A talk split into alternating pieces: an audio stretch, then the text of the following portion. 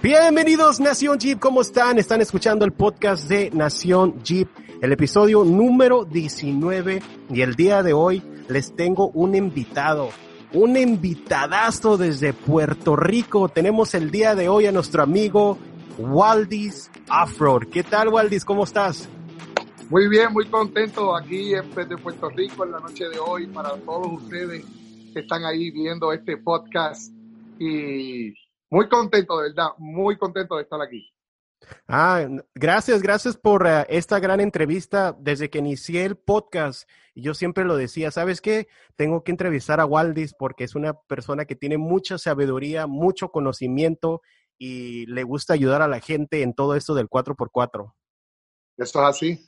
Me siento contento que la gente pueda resolver su problema y que diga fue gracias a Waldis. Y más mundial, se siente uno bien en su país, imagínate un mundial. Sí, bueno, para la gente que quizás no ha escuchado o no sabe quién es Waldy Offroad, ¿nos puedes platicar uh, qué fue lo que inició, cómo, cómo inició toda esta pasión del 4x4? Bueno, eh, la pues voy a hacerlo rapidito, ¿verdad? Para no hacer una historia larga. Yo me crié en el 4x4 toda la vida porque mi papá tenía un, un deshuesadero de vehículos, aquí se le llama Junker, donde desmantelan los carros para venderlos en parte. Y ese lugar era un lugar bastante grande y había un Suzuki Samurai ahí. Y ese Suzuki Samurai era el de llevar a los clientes a los lugares más lejanos. Cuando ese lugar, cuando mi papá cerraba por la tarde, yo me montaba en el Samurai y eso era lo mío, correr por todo el terreno con el Samurai. Y siempre me encantó lo que es el 4x4, claro, en los Suzuki, porque era lo que yo podía costear. Ya cuando empecé a hacer eh, pues más joven, ¿verdad? Todo empezó desde los 12 años.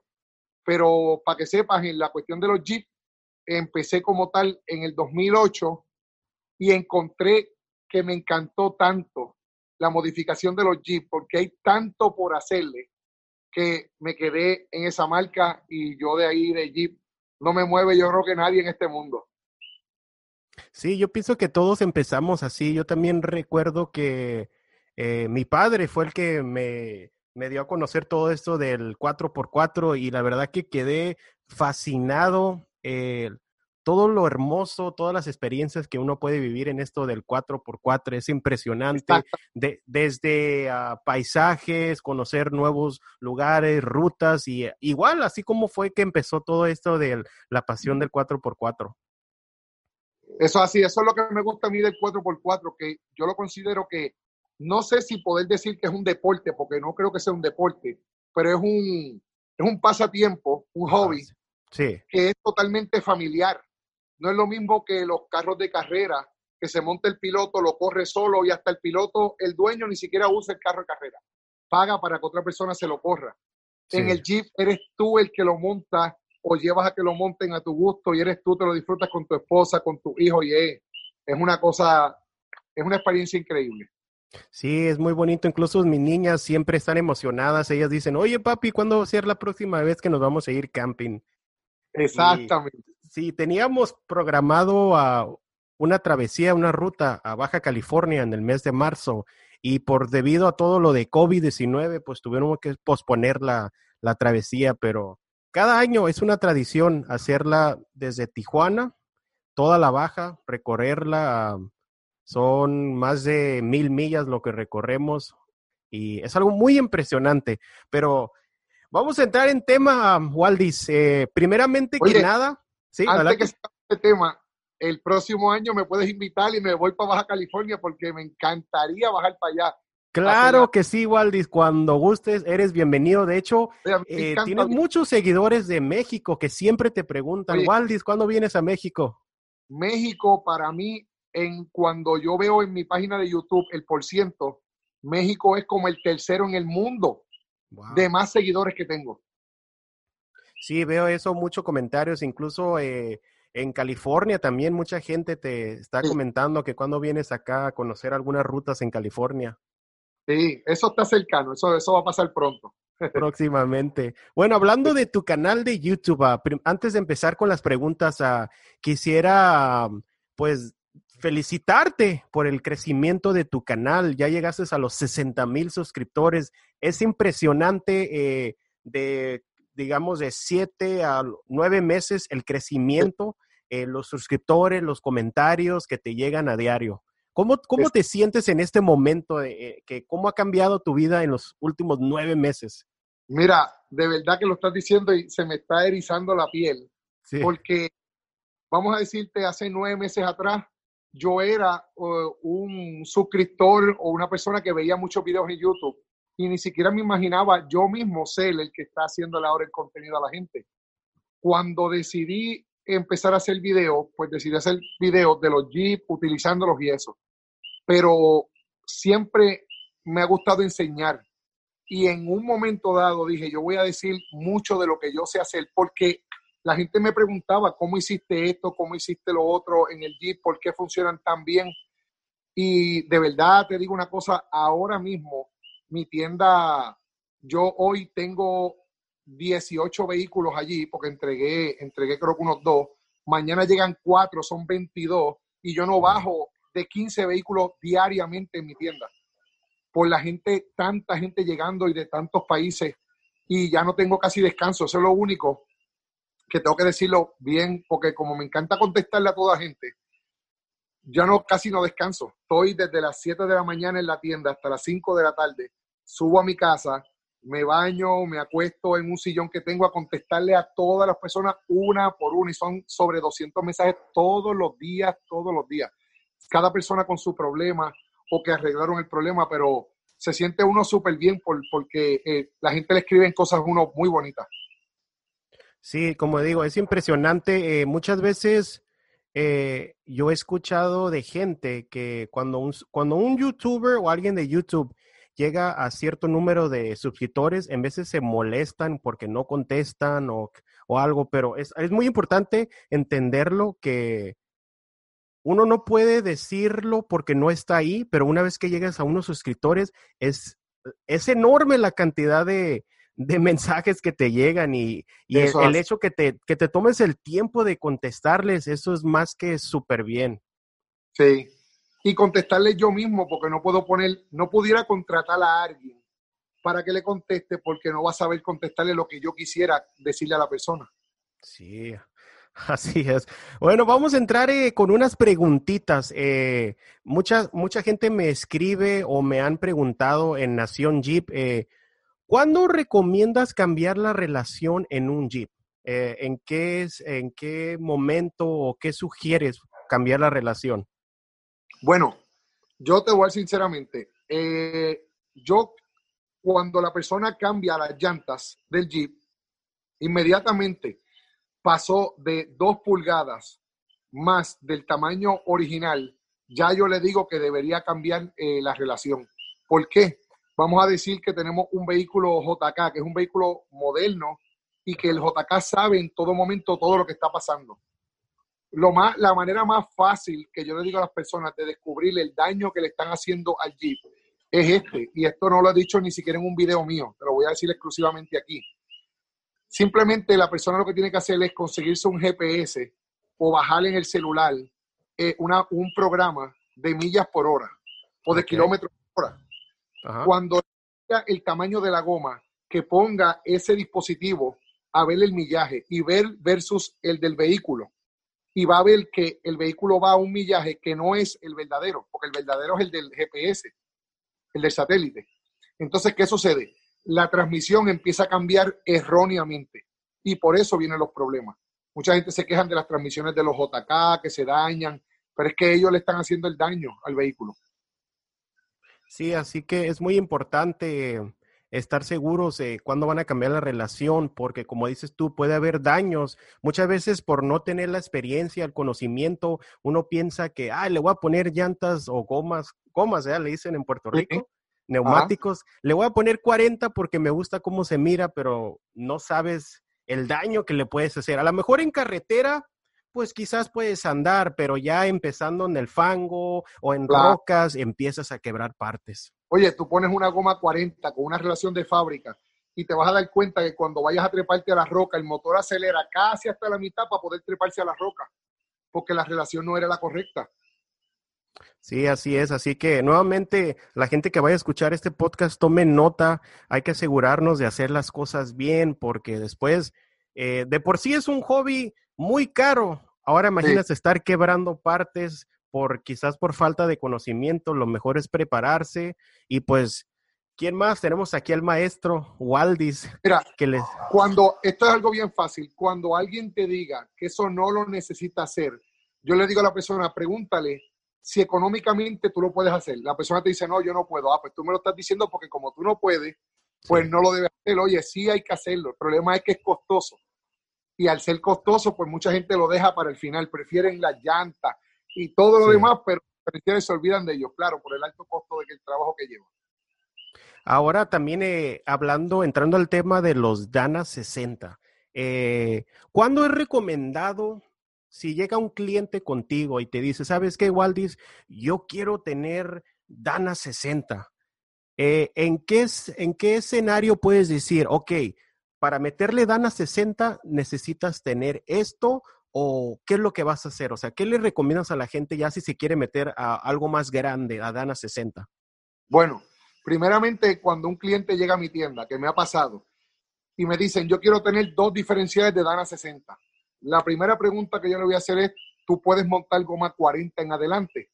No, yo no quisiera goma 40, pues tú no necesitas un Dana 60, porque lo que vas a tener al frente es un pedazo de metal estorbándote y entonces vas a, vas a pasar más trabajo aparte del peso.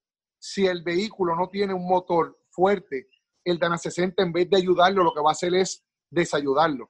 O los Dana 60, todos los diferenciales son por tamaño de, los neumáticos, ¿verdad? El Dana 30, el 44, el 60, el 70, todos ellos son por tamaño. Y me tú vas incrementando el tamaño de goma, pues tienes que incrementar el tamaño de, de diferencial.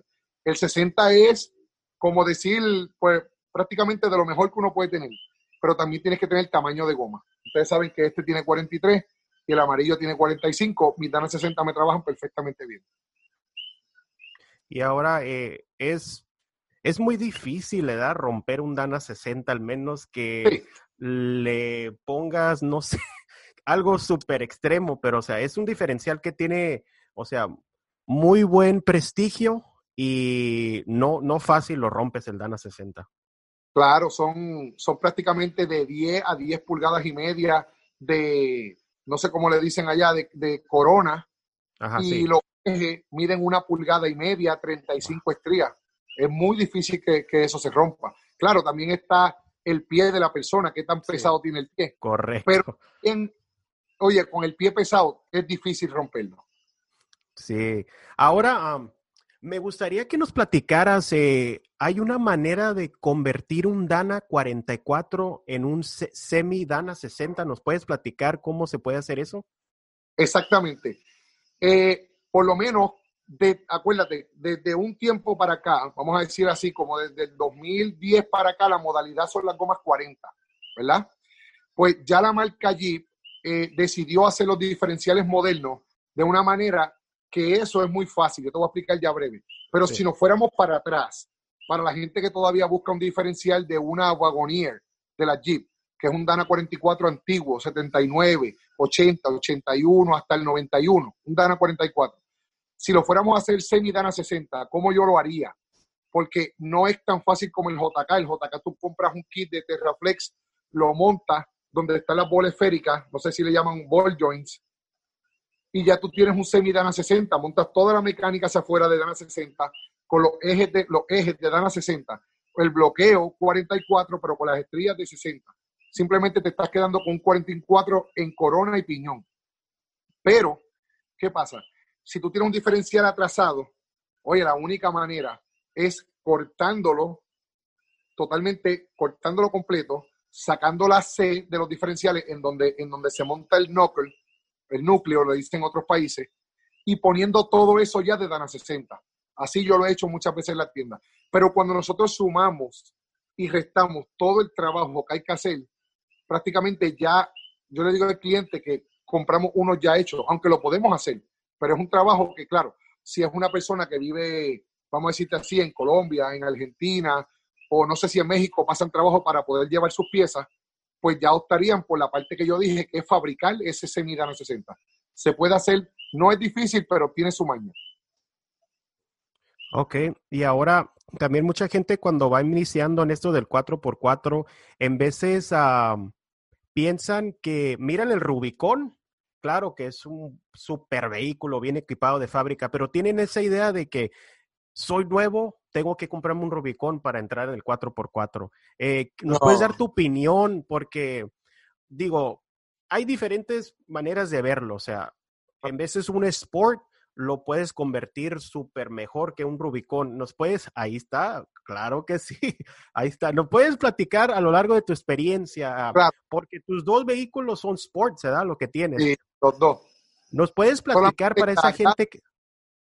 Ah, sí, la Gladiador es, la, es tu primer Rubicón, ¿eh? modelo Rubicón. Sí, ¿nos puedes platicar para esa persona que esté escuchando y tenga esa idea de que no, me tengo que comprar el Rubicón? ¿Cuáles son las ventajas y desventajas de comprar el Rubicón así de fábrica? Bueno, mira, si tú eres una persona, uno se aprende a conocer de toda la vida. Yo me conozco. Yo sé que soy una persona que voy a comprar algo y lo voy a querer modificar yo no me compraría el Rubicon, porque al, tiempo voy a seguir modificándolo tanto que todo lo de Rubicon se va a ir. Vamos a decir en ejemplo que este Jeep hubiese sido un Rubicon, ya yo no tuviera el diferencial de Rubicon delantero y trasero, ya yo no tuviera eh, la caja de transferencia de Rubicon porque no me funciona para Puerto Rico. Solamente si yo viviera en Utah o viviera en un lugar donde se hace rock crawling, pues sería perfectamente tener la caja de transferencia de Rubicon. Mientras tanto, yo no la quiero para nada. ¿Ok? Pero si tú eres una persona que tú dices, no, yo quiero comprar mi Jeep y yo no lo quiero modificar hasta un máximo de 35 de gomas, nunca desde el primer día que yo lo tenga, yo sí te recomiendo que te compres Rubicon porque vas a tener tu Dana 44, vas a tener tu bloqueo y vas a poder llevarlo a una goma 35 37 prácticamente con una suspensión, más nada. Pero si tú eres de los que te gusta la modificación a un nivel ya de gomas 40, de, que te gustan los Dana 60, siempre estás mirando el Dana 60, oye, no te compres el Rubicon porque vas a terminar vendiendo todas las piezas que le estás quitando y el Rubicon va a quedar el, logo nada más que dice Rubicon. Sí, totalmente de acuerdo. Sí. Todos los Rubicon que llegan a mi tienda, por lo menos en TJ, nosotros le quitamos todo lo de Rubicon, todo, no queda nada. Desde el transfer y los dos diferenciales, eso va todo quitado. Porque cuando el cliente me pide 40, ya eso no funciona. En un TJ, en un JK tenemos forma de hacerlo más fuerte, pero en un TJ no lo tenemos. Wow, eso es impresionante. Ahorita que me acabas de mencionar, entonces hay gente que compra los Rubicon. Eh, estás hablando de, si lo compras nuevo del JL, supongamos que es una diferencia de 10, 15 mil dólares de agencia. Sí. Entonces mucha gente los compra para nomás llevarlos al taller y quitarle todas las piezas. Sí. Mira, ahora mismo, la, la, la Gladiator mía le queda de Rubicon, le queda solamente los dos diferenciales y la caja de transferencia. Tan pronto yo le ponga los Dana 60, casi se acabó el Rubicon. se acabó. Pero claro, es más bonito por dentro, tiene asientos en pie. viene varias cosas, pero no son cosas que tú necesitas si estás pensando en, en, en el off-road, ¿entiendes? Sí, ahora veo que tus uh, Jeep eres, ah, eres aficionado del motor V8. Eh, sí. ¿Consideras, quiero que me des tu opinión, siempre me he preguntado yo, ¿por qué Jeep no, has, no ha hecho un Wrangler de 8, V8 desde fábrica? ¿Qué pues opinas sobre eso? Yo hice esa misma pregunta mi tercer año que fui a Moab, al evento del Easter Jeep Safari, que tú sabes que ese es el evento tope de la marca Jeep, porque ahí es donde ellos presentan por primera vez los carros que van a salir próximamente o presentan los que nunca los que no van a salir también. Ellos modifican 10, 12 Jeep que se ven hermosos y preciosos, que se llaman los conceptos, y eso nunca sale a la venta. Yo le pregunté, le hice esa misma pregunta, pero tú sabes que todo ahora tiene que dejarse llevar por las reglas de FCA y no le permiten poner un V8 en el chasis del Jeep a la marca Jeep supuestamente ese chasis no está preparado para ese motor V8. Nosotros lo montamos y está aquí y está ahí y no, no tenemos problemas ninguno. Pero ya tú sabes que ahora todo tiene que ser por las reglas de EPA y todas esas cosas. Eso, oye, el día que el Jeep ponga un V8 en, el, en un Jeep de fábrica otra vez, la gente va a estar dando los que son seis cilindros para cambiarse para el V8. Pero también, si nos ponemos a pensar bien, ya tú has visto que yo he estado modificando mucho, poniéndole turbo cargados eh, del RIP, Supercharger RIP. Oye, le sacamos más fuerza al V6 nuevo que a un V8. Es increíble ese motor nuevo. Es, es, increíble cómo ese motor mueve, por lo menos lo que es mi, mi Gladiator con goma 40, con todo el equipo de Overland. Eh, se mueve como si fuera un mejor que este que, que tiene el V8. Wow, Sí, y de hecho esa iba a ser mi próxima pregunta. Eh, eh, tu opinión sobre el motor 3.6 a diferencia del 3.8 que vienen en, en, los modelos anteriores de los JK, unos venían con 3.8, ¿verdad? Sí, exactamente. Mírate esto. El 3.8 tú sabes que salió en el 2007 y se acabó en el 2011. Sí. Yo, ese motor a mí me encanta porque es un motor que a mí me dio un servicio increíble. Aquí y en otro vehículo que yo tenía, una, una Dodge Caravan, tenía el mismo motor que trajo este Jeep de nuevo, ese 3.8. Eh, el único problema que tiene no es el motor, es que la transmisión no transfiere la fuerza del motor. Tú te compras un JK manual y eso tiene una fuerza increíble, pero el automático, la transmisión no transfiere el poder del 3.8 hacia la goma. Para que tengas idea, estos Jeep tenían ese motor 3.8. Mi Caravan, la Dodge Caravan, tenía ese mismo motor 3.8, pero con otra transmisión. Y ella corría, pero increíble. Mi primera vez que yo conducí un JK manual 3.8 fue tanto lo que nos impresionamos que mi empleado que lo guió, llegamos a Puerto Rico y se compró uno al otro día, pero manual. El 3.6 ya eso es otra cosa ya es un motor que yo le llamo que es muy volátil, muy fuerte. Con cualquier cosa que uno le hace, ese motor despega súper fuerte. Eh, y el nuevo, el nuevo motor del 2018 en adelante, de verdad, oye, en Puerto Rico nosotros no tenemos carreteras rectas por más de, no hay una que te dure dos minutos corridos recto. Todos son curvas, aunque sean curvas grandes, pero son curvas en República Dominicana hay carreteras muy largas, pero muy largas rectas. Este Jeep con el 5.7 de la RAM versus la Gladys, eh, la Gladiator con el motor 3.6 y el Charger, yo le saco como 4 de ventaja. No hay forma de que el V8 me coja a mí con el 3.6 supercargado. Sí, wow. Sí, son muy, muy, eh, yo digo que el cambio de la transmisión de 8 cambios, eso es lo que hizo Increíble. Increíble, sí. Yo, yo la verdad, te, cuando te, adquirí el JL, eh, cuando fui ah, a hacer la prueba, el de la agencia me dijo, tú dale a fondo. Y me quedé impresionado, o sea, de 0 a 60, una cosa increíble. Exactamente, exactamente. Yo estoy ya por comprarme un JL porque yo no lo había conducido y me tocó conducir uno de un cliente que hicimos y cuando me monté es impresionante. Si la Gladiator le impresiona que pesa tanto, el JL es una cosa, es increíble ese, ese, ese motor de verdad, en ese Jeep. Y ahora, eh, ¿cómo, ¿cómo, has notado que has modificado JLs eh, después de cambiar a gomas grandes, diferenciales o los mismos de Ana 44, pero cambiar la relación? ¿Mantienen esa, ese torque, ese, esa fuerza que tiene en el motor 3.6? Sí, mira, eh, por lo menos en el que tiene el JL, ahora tiene la ventaja de esa transmisión de 8 cambios. Tú puedes poner una goma 35 o 37. Eh, simplemente nosotros le ponemos un programador indicándole al computador del Jeep que le hiciste un cambio de, neumático, porque no puedes ponerlo, simplemente seguir andando como hace mucha gente. Después se dañan y se preguntan por qué se dañó. Oye, no se dañó, lo dañaste.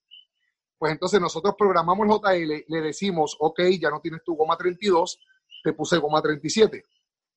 Al tener ocho cambios, oye, ya prácticamente la relación no hace tanta falta como que tan desesperadamente. Tú podrías decir, pues voy a hacer la inversión de las gomas ahora y la relación la hago dentro de seis meses o siete, porque esa transmisión tiene tantos cambios que ayuda muchísimo al Jeep. Sí, eso, eso es lo que ahorita yo estoy por eh, modificar, empezar a modificar el JL. De hecho, yo tengo una Cherokee XJ, una 2000. Eh, la he tenido por 10 años y esa es la que me ha llevado a las rutas, desierto, piedras, fango, todo. Pero ahorita estoy así como que, ok, ¿le meteré llantas 37 ahorita o mejor me espero a que le cambie la relación o, o sea... Es, bueno, yo lo he contado ya hasta con goma 40 sin cambiar la relación. Sí, ok. Simplemente le ponemos un programador claro. Los clientes simplemente están esperando que Nitro salga con la relación que nosotros queremos. Porque el problema también es que muchas compañías, por la prisa de querer ser los primeros, han sacado para el JL los mismos números que el JK. El 411, el 456, el 488, 513, 538. Y eso no es así. El JL con esa transmisión nueva no puede tener las mismas relaciones que tiene el JK. Se supone que sea los números nuevos, que van a ser 430 y algo, eh, eh, 462 creo que es, o 67. La OA mía tiene 529 son números muy diferentes al JK, pero es por la relación de la transmisión. Y Nitro ya está a punto de salir con los números verdaderos que necesita el JL. Wow, qué bueno que mencionaste eso, porque es muy común. Eh, la gente te. bueno, eso dice la gente, ¿verdad? El 488 en el JL es lo que más recomiendan. Entonces, yo no sabía eso. Entonces, no son. No están actualizados a la nueva transmisión de lo que estás diciendo, entonces. Exactamente. Yo soy el número dos a nivel del mundo que pudo poner los 529 en un Gladiator con goma 40. Cuando Nitro le enviaron las muestras, ellos me las mandaron rápido a Puerto Rico, de que que el dueño estaba aquí de visita, él fue conmigo al dealer a comprar la agua y todo, se le puso la relación y hay un video mío en donde nos fuimos, yo con las gomas 40 y con la relación 529 y otro Gladiator totalmente stock estuvimos todo un día eh, caminando todo Puerto Rico y los gastos de gasolina fueron totalmente idénticos.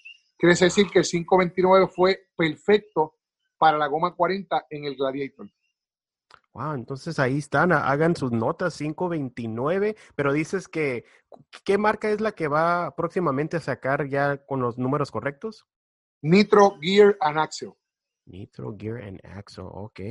Perfecto, pues vamos a ir a, ahí apuntando las notas. Y digo, siempre aprendemos algo con, con nuestro maestro Waldis. Es increíble. Muchas gracias por darnos esos consejos, esa teoría que de veras que mucha gente te admiramos, todo tu conocimiento. Muchas gracias. Y entonces tu Cherokee, ¿qué modificaciones le tienes? Te quiero preguntar yo a ti. Sí, ok. La Cherokee yo la compré hace 10 años. Eh, estaba stock. Eh, ahorita tengo, yo tengo Dana 44 atrás y enfrente eh, de Rubicon. Le agarré el diferenciales de un Rubicon en aquel tiempo. Eh, está levantada a 6 pulgadas, brazos largos. Eh, ¿Qué más? Y ¿Tamaño de goma? Tengo 33. Mucha gente me, me dice, ¿por qué tan chiquitas? Pero fíjate, Waldis, no sé si nomás sea yo, pero yo recuerdo hace 10 años de atrás, como que ha aumentado la fiebre de tener llantas más grandes cada vez. Yo recuerdo que en aquel entonces el que tenía 33 era lo, el promedio y el 35 era como que, uy, ya tienes llantas enormes. Pero he notado que ahora ya el 33 es como tener llantitas chiquitas. Cuando a mí me llaman a la tienda y me dicen, sí, mira, para saber si tú tienes una goma 33, 12, 50, 17. No, yo no tengo aquí, eso es muy chiquito para yo tenerlo aquí. Yo tengo 40, 43, 49, digo 39. Y me dicen, ¿por qué tan grande? Que eso es lo que yo vendo, ¿verdad?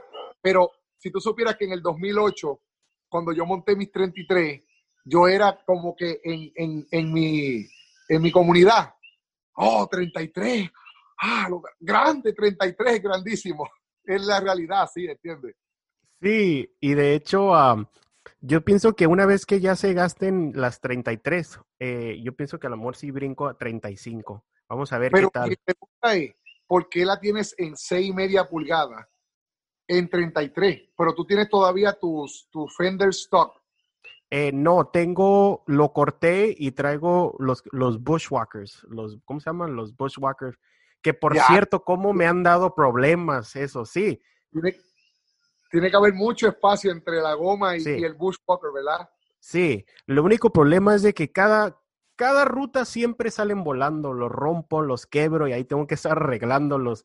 se miran bonitos, pero sí, tengo muchos problemas, así que no sé, a lo mejor estoy pensando cambiarle eh, los guardafangos diferentes, llantas 35, pero estoy contento con mi Cherokee, la verdad que me ha llevado a ver lugares impresionantes, eh, nunca me ha fallado. Eh, el motor 4.0, tengo 220 mil millas y todavía el carro anda como si nada. Y es del 2000. Es del 2000, sí. Es que son las mejores. 2000 y 2001 son las dos mejores Cherokees que salieron. Sí, la verdad estoy muy, muy contento, pero ahora pues vamos a empezar a, con el JL a ver, a ver qué le empezamos. Ah, ok, ok. Muy bien, muy bien. Bueno, vamos a seguir con las preguntas. Eh, a lo largo de tu trayectoria, Waldis, ¿cómo has notado que ha crecido la fiebre del 4x4 en Puerto Rico? O sea, ¿cómo que has notado? ¿La gente se está animando más? ¿O qué es lo que has notado en los últimos años?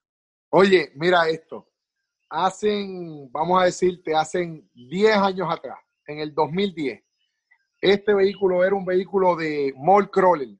¿Tú sabes lo que es mall crawling? Sí pero yo tenía mi vehículo de, ir a, a, ¿verdad? Pero la modalidad en Puerto Rico de ir a, ir al lodo, al fango, como nosotros decimos, era un vehículo feo que era muy buena función, pero no tenía que tener, eh, podía tener mo eh, sin puerta, no importaba nada. Eso era en 2008, 9, 10, ¿verdad? Pero ¿qué pasa? Yo, a mí siempre me ha gustado mis cosas que se vean bonitas, funcional, pero tiene que ser bonito. Cuando yo abrí mi tienda, yo siempre dije, tenemos que hacer un trabajo que el cliente se asombre por lo bonito, porque el cliente no sabe. El cliente confía en nosotros y no sabe si yo puse las cosas en el lugar correcto, pero tiene que impresionarse por lo bonito. Entonces yo empecé a cambiar, yo siento que yo en Puerto Rico empecé a cambiar eso, de que la gente empezara a ir al monte con, con su aire acondicionado, con su carro bonito por debajo, todo pintadito, aunque se guayara, y que y sus stickers, sus carcas, como le dicen en otros lugares así. Y ya en Puerto Rico la modalidad se convirtió en que si tú vas a ir a jeepear, tu jeep tiene que verse muy bonito. Así, así se ha convertido aquí en Puerto Rico. Y no era así. Sí, y ahora hablando de rutas, ¿qué tipo de terreno? Yo sé que el fango, pero ¿qué, qué, otro terreno se puede uno encontrar en Puerto Rico para hacer sus travesías? Bueno, aquí en Puerto Rico vas a encontrar eh, fango, pero fango hay varios tipos. Está un fango que es como medio grisoso blanco, ¿verdad? Ya todo, ok. Pero está el fango que es como rojo, si ves los videos que dicen las cadenas pues eso es un fango como naranja, que eso se pega por todos los lados, pero en Puerto Rico no tenemos ningún lugar de hacer rock crawling, no hay piedras más grandes que un jeep, no la hay. Si la hay, no te le puedes trepar encima. Eh, hay otros lugares que son eh, montañas toscosas, que son duras, y las usamos para subir, pero como quiera estás encima de la tierra seca. Eh, no tenemos más nada en realidad, no podemos ir a la arena porque es prohibido en Puerto Rico ir a una duna a la playa a meter el vehículo. Sí, sí, correcto. El off-road de nosotros es simplemente el fango, no tenemos más nada. Ah, ok, pues Waldis, cuando vengas acá a California para que puedas hacer, ¿cómo se llama? Traer tu vehículo, si es posible, para que vengas a, a las piedras y todo, Moab. En, de hecho, te voy a decir que en Baja California hay buenos, buenos rutas en lo que le llaman Tecate, que está a un ladito de Tijuana. Hay muy, muy buenos eventos, de hecho, uno de ellos lo hacen cada año, se llama Grapa. Eh, el lugar se llama Cerro Azul. El evento es Grapa, pero el lugar se llama Cerro Azul. Y esa ruta es muy buena. De hecho, hay un obstáculo que le llaman el escalón de la muerte. Ajá. Porque solamente los vehículos con gomas 40 y más grandes pasan por allí y muchos se voltean. Es un escalón, es como tienes que subir un obstáculo y terminan volcándose y es como un reto el, subir el escalón de la muerte. En Moab hay uno así en la ruta de Hell's Revenge. Hay una parte que se llaman este, escaleras to Hell, las escaleras del diablo. Sí. Yo no he querido subir porque de verdad que eh, si yo he visto 20 vehículos subir, por lo menos 15 han chocado con las piedras, la capota se rompe. Y ese, ese tipo de personas no soy yo. A mí me encanta jipear en mis vehículos, pero me gusta que se mantengan lo mejor posible. Sí, digo, es una, una, es tiempo, una inversión que uno, y igual manera yo también siento que hay diferentes maneras, o sea, respeto la manera de la gente que jipea, pero hay gente que es muy acelerada que le pisa a fondo y termina que hablando flechas o diferenciales o algo. Yo digo que lo que yo he, a lo largo de los 10 años que he jipeado, en veces subir obstáculos, tienes que dejar que el, que el carro solito, o sea, casi se vaya subiendo en el obstáculo y no sin pisarle, no pisarle a fondo ni nada. Exacto, así mismo. Nosotros en el grupo mío que yo tengo de, de salir a jipear, nunca nos gusta salir con gente de esa manera porque también te dañan el día. Tú sacaste tu día para ir con tu familia, esperaste casi dos meses para que llegue ese día y llega una persona a mitad de ruta por querer ser así como tú dijiste, rompe y se dañó todo el día de, uno. Sí. Ahora, eh, una recomendación, ok. ¿Qué no más bien, ¿qué nos recomiendas para alguien que recién va a empezar a modificar su vehículo. Algo que diga, ¿sabes qué? Evítate este problema y no hagas esto o no cometas estos errores que a lo mejor al principio alguien que no tiene experiencia lo hace al empezar a modificar su primer vehículo. Bueno, cuando una persona viene de mí y me dice que quiere modificar el vehículo, si tú supieras que la primera pregunta que yo le voy a hacer es, ¿cuál es el tamaño de goma que a ti te gusta? Vamos a decir que la persona me dice, yo quiero poner 35, ¿verdad? Y yo le pregunto, cuando te pasa un Jeep por el lado con 37, ¿tú lo miras o no lo miras? Sí, yo lo miro. Pues tú quisieras tener 37, pero claro, económicamente no lo puedes tener. Pero el problema es que empiece a modificar el vehículo eh, de una manera que termina quitando lo que, lo que con sudor puso, porque siempre está mirando a otra cosa más adelante. Es mejor hacer las cosas un poquito con más calma y, hacer de verdad lo que tú quieres hacer. No simplemente pienses en que yo solamente voy a poder llegar a 33 y yo quise llegar a 35. No, mira, no trates de empezar el mes que viene. Date un poco más tiempo. Oye, tú ves este vehículo aquí, pero yo llevo 10 años montándolo. Del 2010, estamos en el 2020. Ya llegó donde yo quiero, ya no encuentro qué más hacerle, eh, eh, ya llegó ahí pero este era el tope que yo quería. Pero claro, como yo tengo una tienda, pues yo fui montándolo de poco en poco para que las personas vean los cambios que fueron pasando. Pero la, para decirte así, la Gladiator, desde que yo la decidí comprar, yo sabía que yo quería mi goma 40 y yo no quiero más nada de ahí. Pues yo empecé ahí. Mucha gente me dijeron, oye, ponle 37 primero, pero ese, ese es el problema en esto, que tú compras una pieza en un valor y cuando la montas y la sacas no la puedes vender en ese valor y ahí empieza el gastadero de dinero, ¿entiendes? Es lo que yo le diría a la persona es que, tiene que poner bien, como decimos en Puerto Rico, los puntos sobre las IE de lo que tú de verdad puedes hacer, lo que tú de verdad puedes costear, porque en esto se bota mucho dinero. Sí, así es. También eh, yo lo que le aconsejo a, mis amigos es saber desde un principio para qué quieres el vehículo. Si tú dices, ¿sabes qué? Yo lo quiero overlanding, pues te vas por ese, por ese camino. Yo lo quiero para piedras, pues entonces hay, hay suspensiones, hay maneras de piedras. No, ¿sabes qué? Yo lo quiero para arena. Quiero jugar ah, carreras, o sea, en las, en las arenas, en el desierto. O sea, tienes que tener una idea desde un principio de qué es lo que quieres hacer con tu vehículo. Exacto, para qué lo quieres. Ahora lo bueno del overlanding, que no es algo que es nuevo, pero ya está una modalidad bastante grande si tú ves que tu vehículo no es tan modificable, pues mira, el overlanding es una opción buenísima. Vamos a decir así, las personas que tienen pues vehículos Mitsubishi, vehículos Toyota, vehículos este, eh, Isuzu, pues el overland es, es, un, es algo perfecto para ellos. Jamás y nunca, bueno, claro, si tienes un Toyota y tienes muchísimo dinero, pues claro, puedes hacer rock crawling, pero le vas a terminar sacando lo que tenga de Toyota y poniéndole piezas americanas, Dana o diferenciales grandes, los más grandes que tenga Toyota, ¿entiendes? Pero eso, eso es lo bueno del overlanding ahora, que dio una opción más a las personas.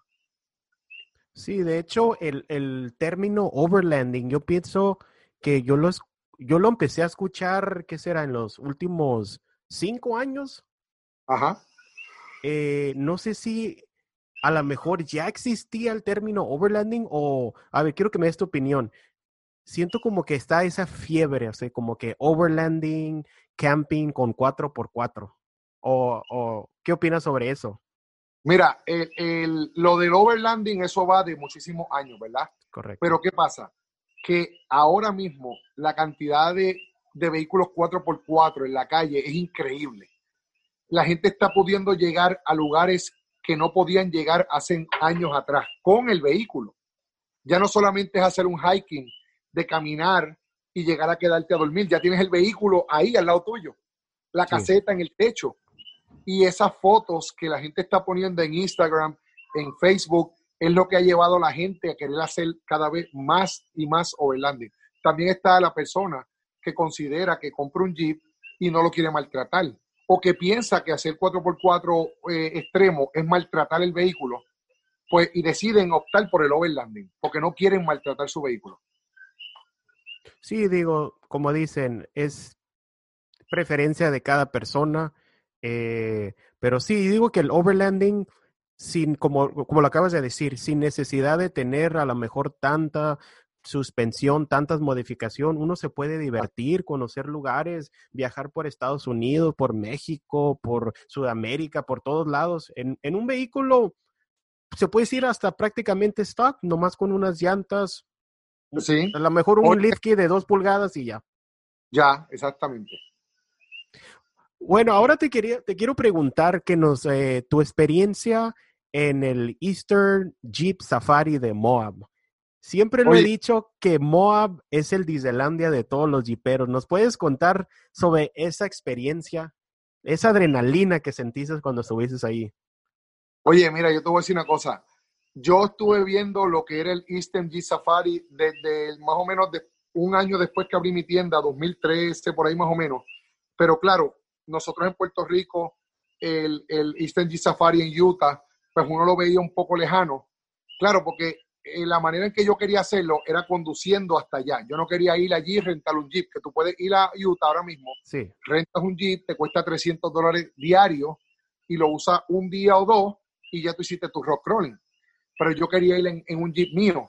Pero por supuesto, no tenía un vehículo que yo, cre que yo creía que fuera capaz de llegar desde Jacksonville, que es donde llegan los vehículos cuando los mandamos de Puerto Rico, hasta Utah y virar para atrás. Pero este lo podía hacer, el problema es que se lo debía al banco. Y en Puerto Rico tú no puedes sacar un vehículo que tiene una deuda. Ah, porque claro, okay, okay. todavía no es tuyo, es del banco y tuyo. Sí, correcto. ¿Qué sucedió? En el 2014 yo conseguí una persona en Florida que quería modificar su Jeep, pero no tenía el dinero suficiente. Y yo necesitaba un Jeep para poder ir a, a Moab. Entonces, cuando verifiqué alquilarme un Jeep, me iba a costar sobre dos mil dólares desde la Florida y virar para atrás. Yo creo que yo puse un anuncio en Facebook que decía que buscaba un Jeep rentado de alguien. Y esa persona me escribió y me dijo, mira, yo tengo mi Jeep aquí. Este, yo te lo puedo eh, alquilar o podemos hacer un negocio. Y llegamos a un negocio.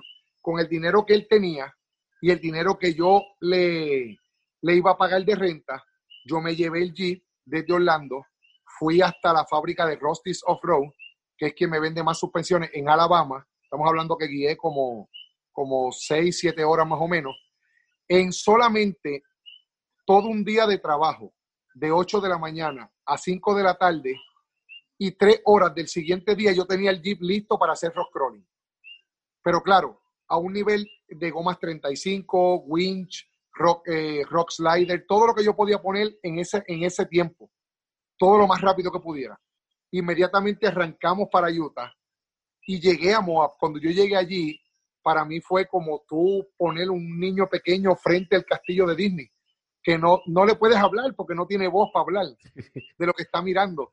Y poder usar ese Jeep, pero claro, imagínate, yo teniendo un Jeep con gomas 40 en Puerto Rico y andaba un Jeep con gomas 35. Y yo dije, no, el próximo año yo vengo para acá. Y de la, desde el 2015 hasta este año, que fue mi único año que me lo perdí por lo del COVID-19, yo llevo ya una tradición para mí ir con mis clientes que pueden y con mi Jeep a Lister Safari. Es una experiencia única. Yo he llevado gente de Uruguay, de Panamá, República Dominicana, de Chile, de Colombia y de México y Puerto Rico. De todos esos lugares yo los he llevado conmigo ahí. Wow. Y es la, la ruta de Hell's Revenge, ¿qué, qué, qué calificación le das del 1 al 10? ¿Y qué, qué es lo que, a lo que miraste en la ruta, qué es la recomendación de que si alguien está interesado, que diga, ¿sabes qué? No vayas, no te recomiendo si no tienes esto al menos para Hell's Revenge. No, mira, Hell's Revenge, después que tú tengas unas gomas 35, sin bloqueo, tú vas a entrar, oye, si tú vas a Moab y no vas a Hell's Revenge, no fuiste a Moab. O sea, esa es como que el icono de Moab es Hell's Revenge. Está detrás del pueblo y tú ves todo el pueblo. Oye, es de las únicas rutas que podemos conseguir internet directamente en la ruta. Las demás no ves nada. Tú grabas y después tú subes tus videos. Pero ahí yo pude hacer live. Yo puse mi celular live desde el frente del Jeep y toda la gente conmigo vio Hell's Revenge en todo momento. Eso fue una experiencia súper. Pero Jersey Bench es un nivel 7. Es un nivel 6 más o menos, yo le pondría 6, porque no es difícil. Pero claro, tiene las escaleras del diablo y tiene la entrada del diablo, Hell's Gate, y, y, Escalators to Hell. Y tiene los hoyos, los hoyos bien grandes que le llaman los hot top. Si tú pasas esos obstáculos, tú llegas hasta casi un nivel 9. Pero ah. yo solamente he hecho los hoyos, que son los hot top, y he hecho la entrada de la entrada del diablo, este Hell's eh, Gate, pero la de escalera esa no la hago y el día que la voy a hacer va a ser cuando lleve el jeep amarillo, el que tengo aquí detrás de nosotros. Wow, entonces, entonces dices que este año tenías programado uh, Moab, ¿en qué mes? Sí, ahora mismo la Gladiator está en Estados Unidos. La Gladiator cuando llegó, a los cinco días caímos en la cuarentena y ella está allá, un amigo mío desde ese día, yo no pude viajar. El Eastern G Safari se canceló por primera vez en 52 años. Sí, correcto. Wow, hay muchos, de hecho, muchos eventos aquí en San Diego teníamos una expo 4x4 grande y lo mismo, o sea, ya tenía mis boletos para ir al evento, yo estaba bien emocionado, dije, voy a ver un montón de jeeps y todo y se canceló el evento. Sí. Yo me voy, yo me voy, yo voy a hacer, eh, yo voy a aprovechar que tengo la, la Gladiator en Estados Unidos y en julio me voy, voy a hacer overlanding, todo por todo lo que yo pueda correr desde Orlando hasta Utah, subir Colorado y volver y bajar todo haciendo overlanding, todo eso. Para hacer videos, grabar y, por lo menos darle uso a la, a la Gladiator en Estados Unidos. Sí, ahora que estamos hablando del tema de la Gladiador, eh, ¿qué fue lo que te motivó a decir, sabes qué, tengo que tener una gladiador? Imagínate, eh, yo nunca estuve vivo para poder ver un Jeep nuevo pick-up, porque yo nací en el, en el 79. Ajá. Y, y, desde el 79 para acá, se podía decir que podía estar el Jeep Scrambler, ¿verdad? Pero no es una verdadera pick-up. Un pick-up es el que tiene su cabina aparte de, de la caja trasera, ¿verdad? De la cama. Y cuando Jeep hubieron esos rumores de que iba a salir un pick-up, yo ni siquiera lo pensé. Esa es la única razón del, por cual yo no tengo un JL conmigo, porque yo quise primero tener la pick-up. Ahora es que tengo los planes del JL. Y ahora tienes, eh, ya, ya está terminada en el aspecto de overlanding o piensas meterle más accesorios a la, a la gladiador? Pues mira, en estos días que pues no he tenido tanto tiempo para pensar, pero ya yo la tengo ahora mismo, para que tengas idea, te hablo la realidad. Ella está en Estados Unidos y el equipo de overlanding yo lo quité y lo dejé en Puerto Rico, porque yo, mi plan era hacer rock crawling en, en Moab. Yo no iba a hacer overlanding. y no quería hacer rock crawling con una caseta de camping. Sí, con peso de, con más peso y todo eso. Exactamente. Pero ya hablé con el amigo mío que es el que la tiene guardada y le dije, quiero que me le pongas otra vez la caseta, me le pongas la nevera en la parte de atrás, quizás le voy a poner los cajones que uno abre para poner la comida ahí dentro y todas esas cosas, porque el plan que tengo es hacer overlanding y volver a regresar a Puerto Rico. Y claro, en el 2021 ella va para Moab a hacer rock Wow, bastante interesante. Entonces, la Gladiador muy pronto la vamos a ver en tu en el canal de Waldis en, en Moab. Sí, wow, impresionante. Eh, ahora, te quería preguntar, para la gente local de Puerto Rico, que a lo mejor va a escuchar este podcast o va a verlo el video en YouTube, eh, ¿qué servicios ofreces en, el, en, en, su taller? ¿Qué es lo que modifican? ¿Qué arreglan? ¿Motores, transmisiones? ¿O nomás se dedican a suspensiones y todo eso? Bueno, nosotros, por lo menos, tú sabes que la marca preferida mía es Jeep, pero yo puedo modificar cualquier vehículo. Nosotros modificamos Toyota Tacoma, eh, Forerunner no, porque no son tan modificables. Pero hablando de Toyota, pues la Tacoma sería el vehículo, unas cuantas Toyota FJ, los Jeep, todo. Pero mi taller no se especifica en abrir motores y hacer reparaciones de motores. Eso nosotros no lo hacemos. Porque tengo tanto y tanto trabajo en lo que es modificación que yo no he podido hacer una división en mi taller de mecánica. o sea, yo intenté traer como que para que la gente pudiera venir a hacer cambio de aceite, filtro, de pares, bujía, y no lo pude hacer porque yo no tengo el tiempo para dedicarle a esos vehículos. Es tanto los vehículos para hacerle suspensión, goma grande y modificaciones totales completas que Waldi Off-Road ya se cerró a lo que es la modificación. Claro, nosotros podemos quitar un motor y poner un motor V8, como lo estamos haciendo, llevamos tres días haciendo un JK V8. Eh, podemos hacer lo de los RIP Supercharger, todo eso lo considero parte de nosotros. Pero no somos un taller de restauraciones. Mucha gente nos escribe que si nos puede traer un Willy o un CJ7 para restaurarlo, eso yo no lo hago ni aunque el cliente me pague lo que me quiera pagar yo no tengo el personal y el tiempo para, para eso. O sea, nosotros, eh, mi taller te puede sacar, si tuviste el domingo, había un video que habían 21 carros y yo estoy seguro que este viernes de los 21 van a quedar como, se van a ir como 10 y por lo menos se quedan los 10 más difíciles y la semana que viene ya no están o algo así y llegan 15 o 20 más. Yo no cojo vehículos y cuando son proyectos, vamos a decirte así, como el TJ amarillo, que el TJ amarillo es 80% custom, ¿verdad? Yo solamente cojo como si acaso unos 5 al año, porque son difíciles. Son vehículos que los veo en mi tienda desde el día 1 hasta 3 meses por lo menos están ahí. Wow, ok. Pero eso lo hago unos 5 al año. La mayor parte son todos JK, TJ, Cherokee, pero todo lo que nosotros podemos hacer en 2, 3 semanas máximo estamos muy cargados, gracias a Dios, de trabajo.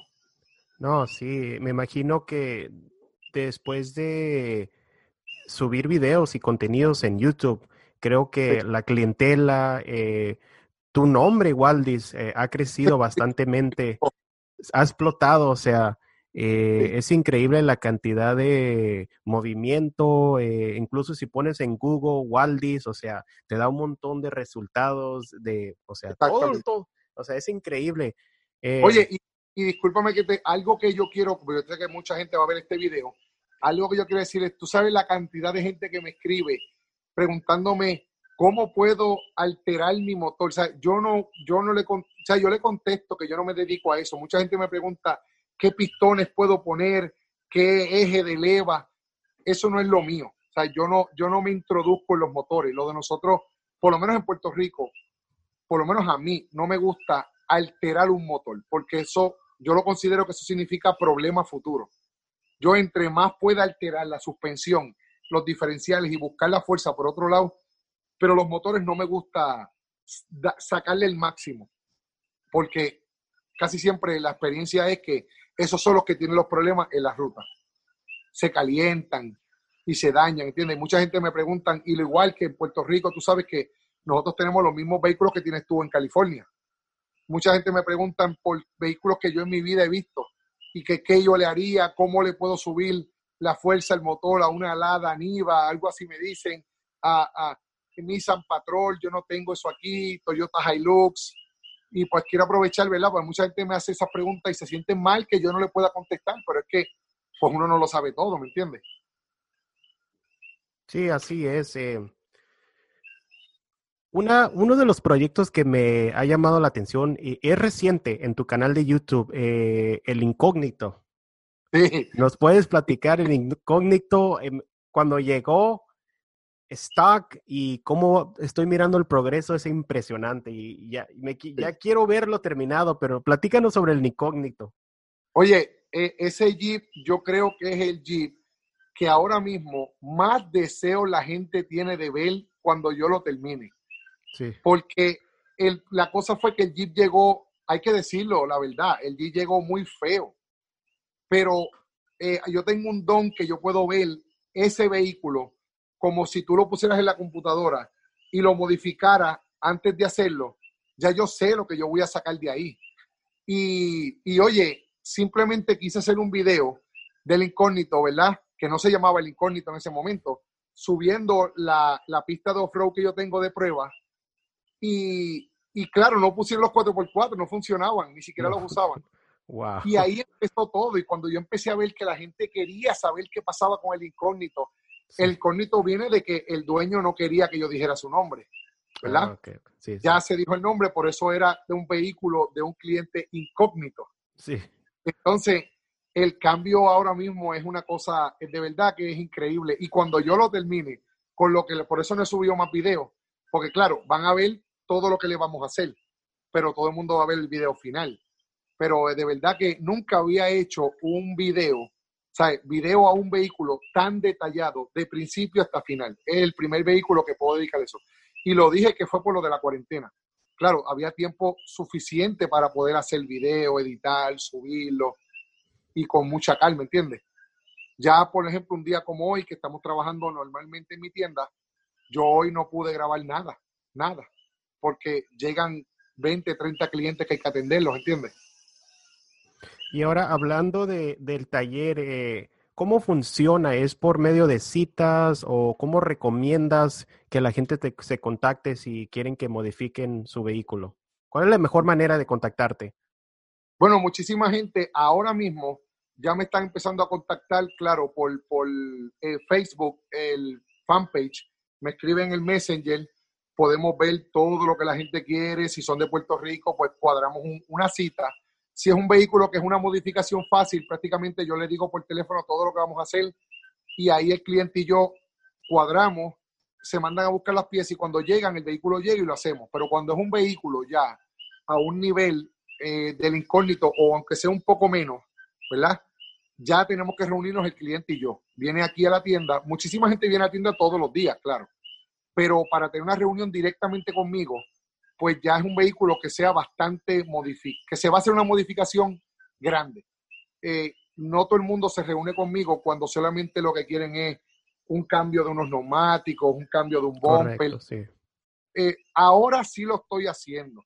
Y desde que empezó la cuarentena he aprendido a atender yo mismo mi negocio y a interactuar con mis clientes. Después de ocho años de abierto, que los clientes interactuaban con mis empleados no directamente conmigo. Yo estaba haciendo órdenes todo el día, todo el día viajando y haciendo muchas cosas. He querido dedicarle a mis clientes más de lo que yo puedo hacer con ellos. Sí, yo sé que eh, vas a seguir creciendo en YouTube y eso va a hacer que tu taller crezca de una manera enorme. ¿Qué, dices, Waldi? ¿Estás esperando los 100 mil suscriptores? Sí, imagínate, 60 mil y todos los clientes, ahora imagínate 100 mil, no, va a tener que expander el taller y todo porque vas a tener demasiada, demasiado trabajo, bendiciones y yo sé que éxito, mucho éxito. Mira esto, hace ocho años atrás yo abrí Waldis Off-Road en donde eh, la tienda era tienda y taller juntos y cabía un vehículo. Podíamos modificar uno a la misma vez, uno y cuando se terminaba entraba el otro, ¿verdad?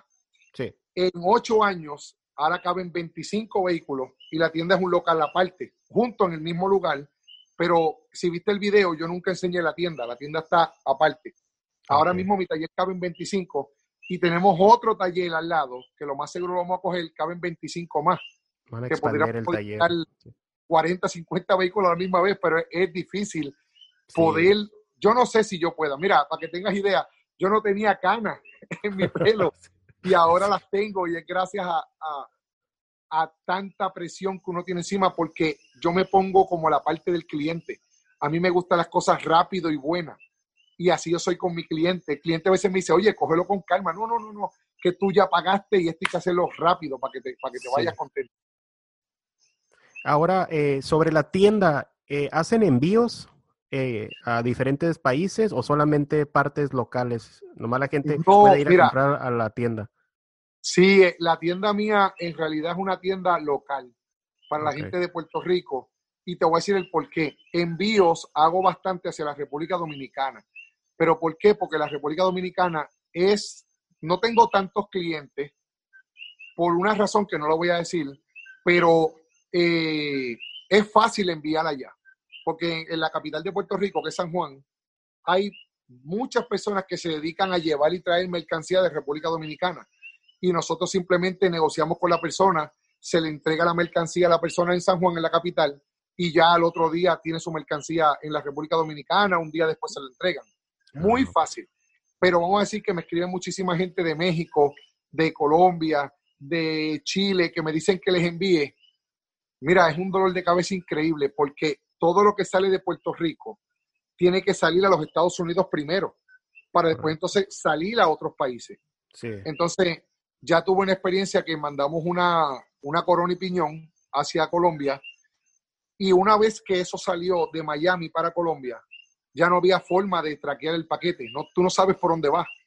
Y tardó 45 días. Esa persona me volvió loco a mí durante 45 días preguntándome que cómo yo podía saber que por dónde iban sus piezas, que ahora yo era responsable de eso. Sí, Por quitarme ese dolor de cabeza, sinceramente no hago ningún tipo de envío a otros países, a menos, claro, que la persona me diga que tiene una dirección en los Estados Unidos, yo le envío todo lo que quiera a, su dirección en Estados Unidos como un freight forward. ¿Sabes lo que es? Lo que se eh, dedican. Uh, no, ¿qué es un freight forward? Ok, en Miami, tú vas a Miami y en Miami hay miles de, de lugares que se dedican a que le envíen las cosas ahí y ellos se encargan de enviarlo a los países. Por ejemplo, hay un ah, lugar que se encargan de enviar a Chile, hay un lugar que se encargan de enviar a los colombianos, pues a los panameños, pues si esa persona que me está viendo ahí, tú tienes ese servicio que compras piezas en los Estados Unidos y a ti te hacen el envío a Panamá que no tenga que ver yo, ahí sí me... Porque yo te voy a vender todo lo que tú quieras, lo pongo en Miami y ese y ese aduanero y tú se encargan de llevárselo a su país. Ya yo no tengo que ver con, con que si llegó o no llegó o cualquier otra cosa, ¿entiendes? Ah, yo lo que no quiero es cabeza ni quedar mal, para que nunca haya un mal comentario sobre mí.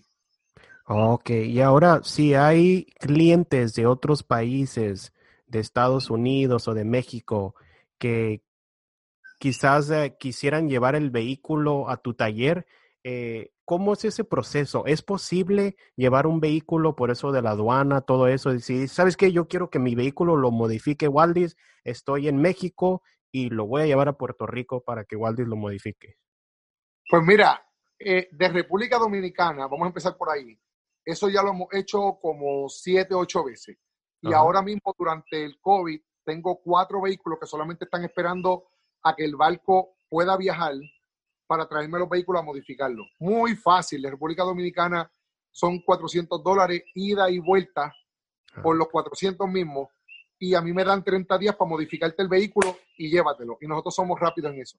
Si eres de Estados Unidos, pues tienes que ir a Jacksonville, Florida, y de ahí entonces se manda el vehículo a Puerto Rico. Tiene un costo como de unos mil dólares más o menos enviar el vehículo de allá para acá.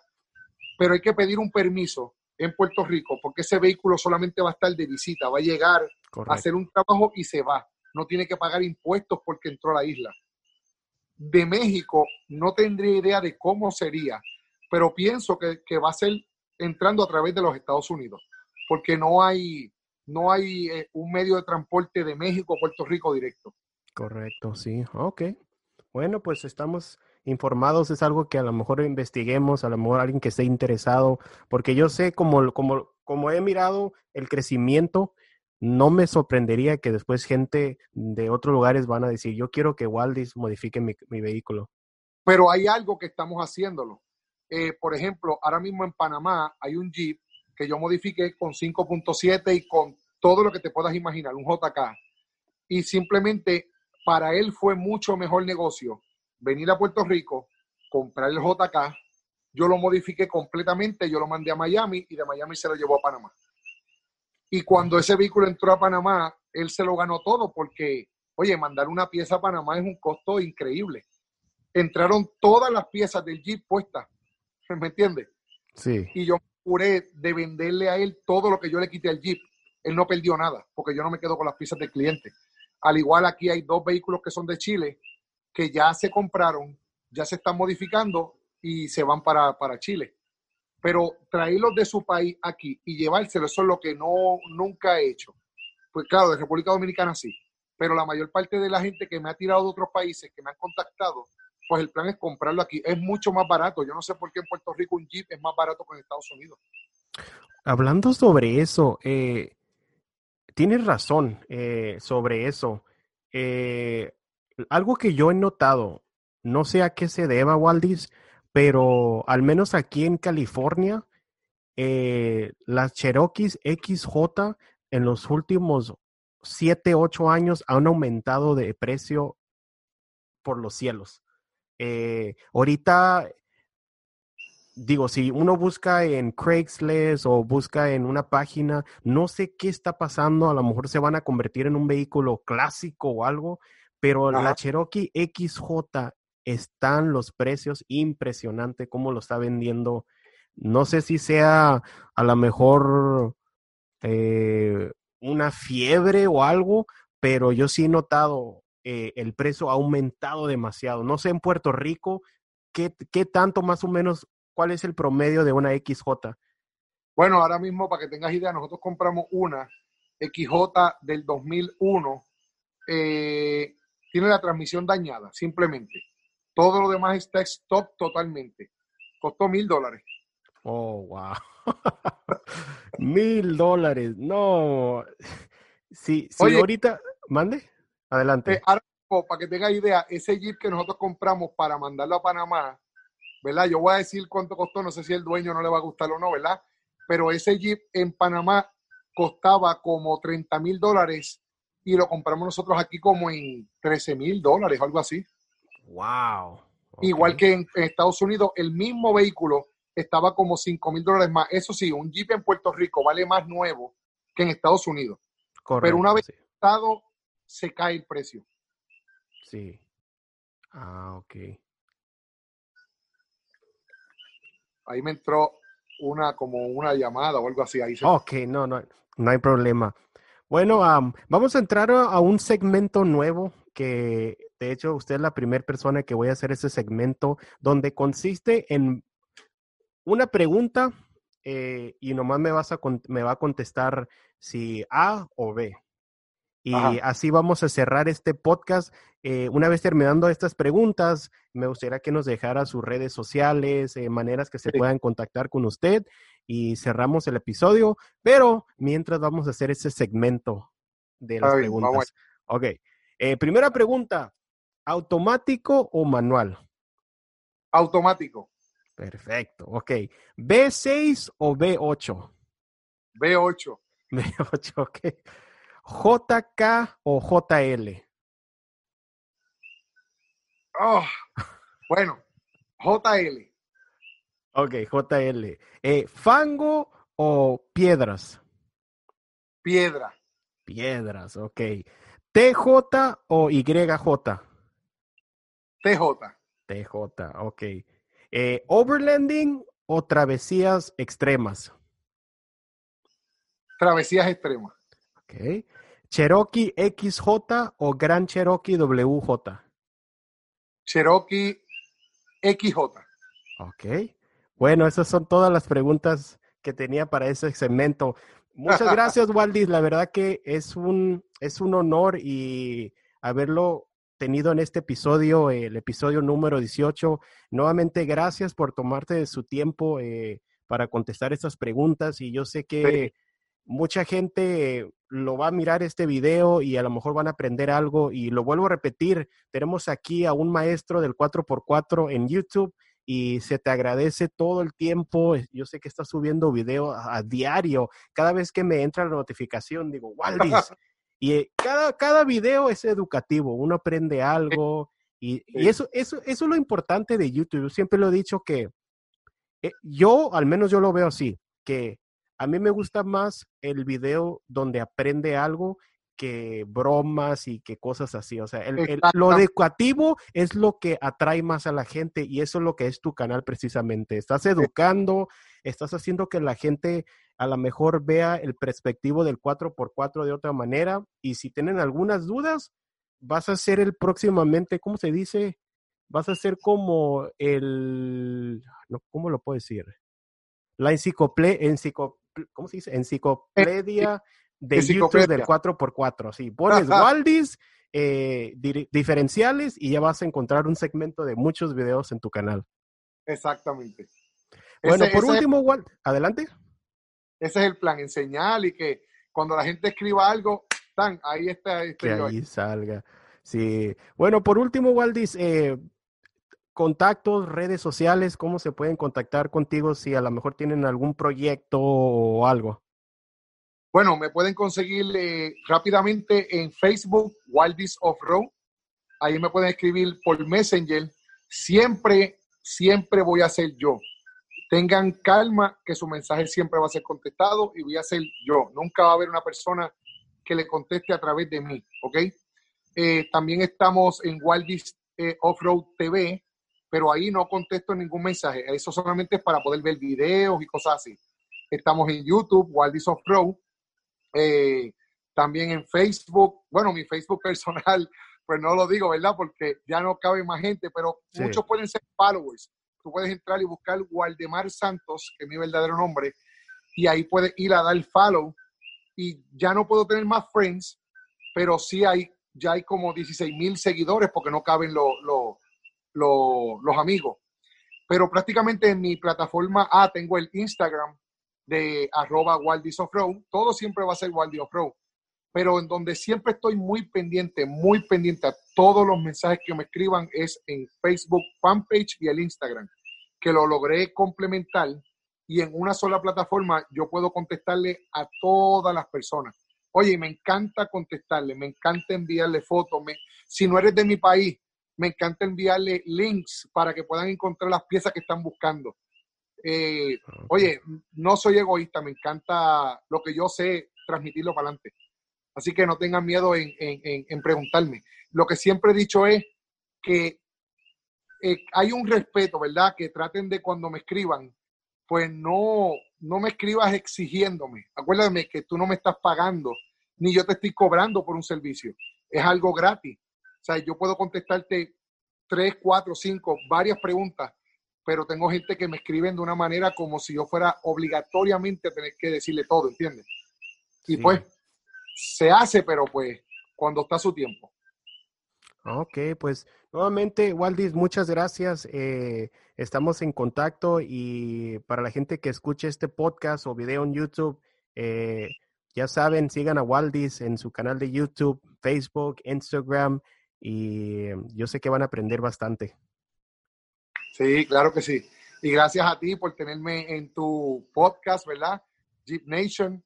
Eh, para mí me siento muy orgulloso de estar en, tu canal y poder verme a mí en un video de otra persona, ¿verdad? Sí. Que ya toco porque lo suba para poder compartirlo en todas mis redes sociales para que la gente lo pueda ver. Estoy muy contento. No, gracias. Precisamente eso era cuando inicié este podcast.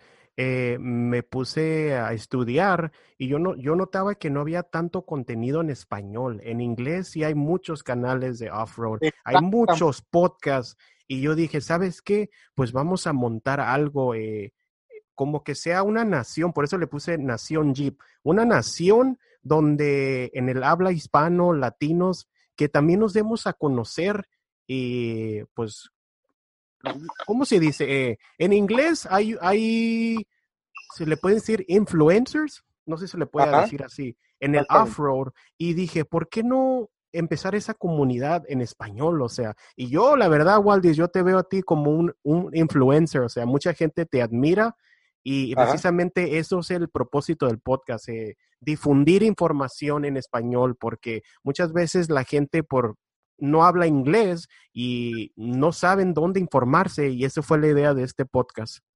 Exactamente, lo mismo la idea de mi canal, que la gente pueda instruirse y simplemente ver un video y viste el de las relaciones, ya no tienes que sacar la tapa del diferencial. Correcto, nomás das la vuelta, la vuelta, las vueltas que te dice y ahí está el... Exactamente. Bueno, Waldi, pues gracias. Eh, estamos en contacto y cualquier persona que guste contactarlo, pues ahí sus redes sociales. Oye, nuestro próximo va a ser cuando yo esté en julio en, en Moab. Lo vamos a hacer desde allá. Ya sabe. Ah, y por último, antes que se me olvide, eh, Waldis, te esperamos acá en California. San Diego te espera, Tijuana, México. Oye, te voy a decir algo. Eh, se supone, se supone que yo fuera para California en julio. Todavía no está totalmente cancelado, ¿verdad? Pero si fuera así, cuenta conmigo que me vas a ver porque, claro, siempre que voy a California, siempre voy a San Diego. Así que ahí nos vamos a poner en contacto. Ah, perfecto. Bueno, Waldis, pues muchas gracias nuevamente. Estamos en contacto y gracias por, por su entrevista. Seguro que sí, siempre a la orden.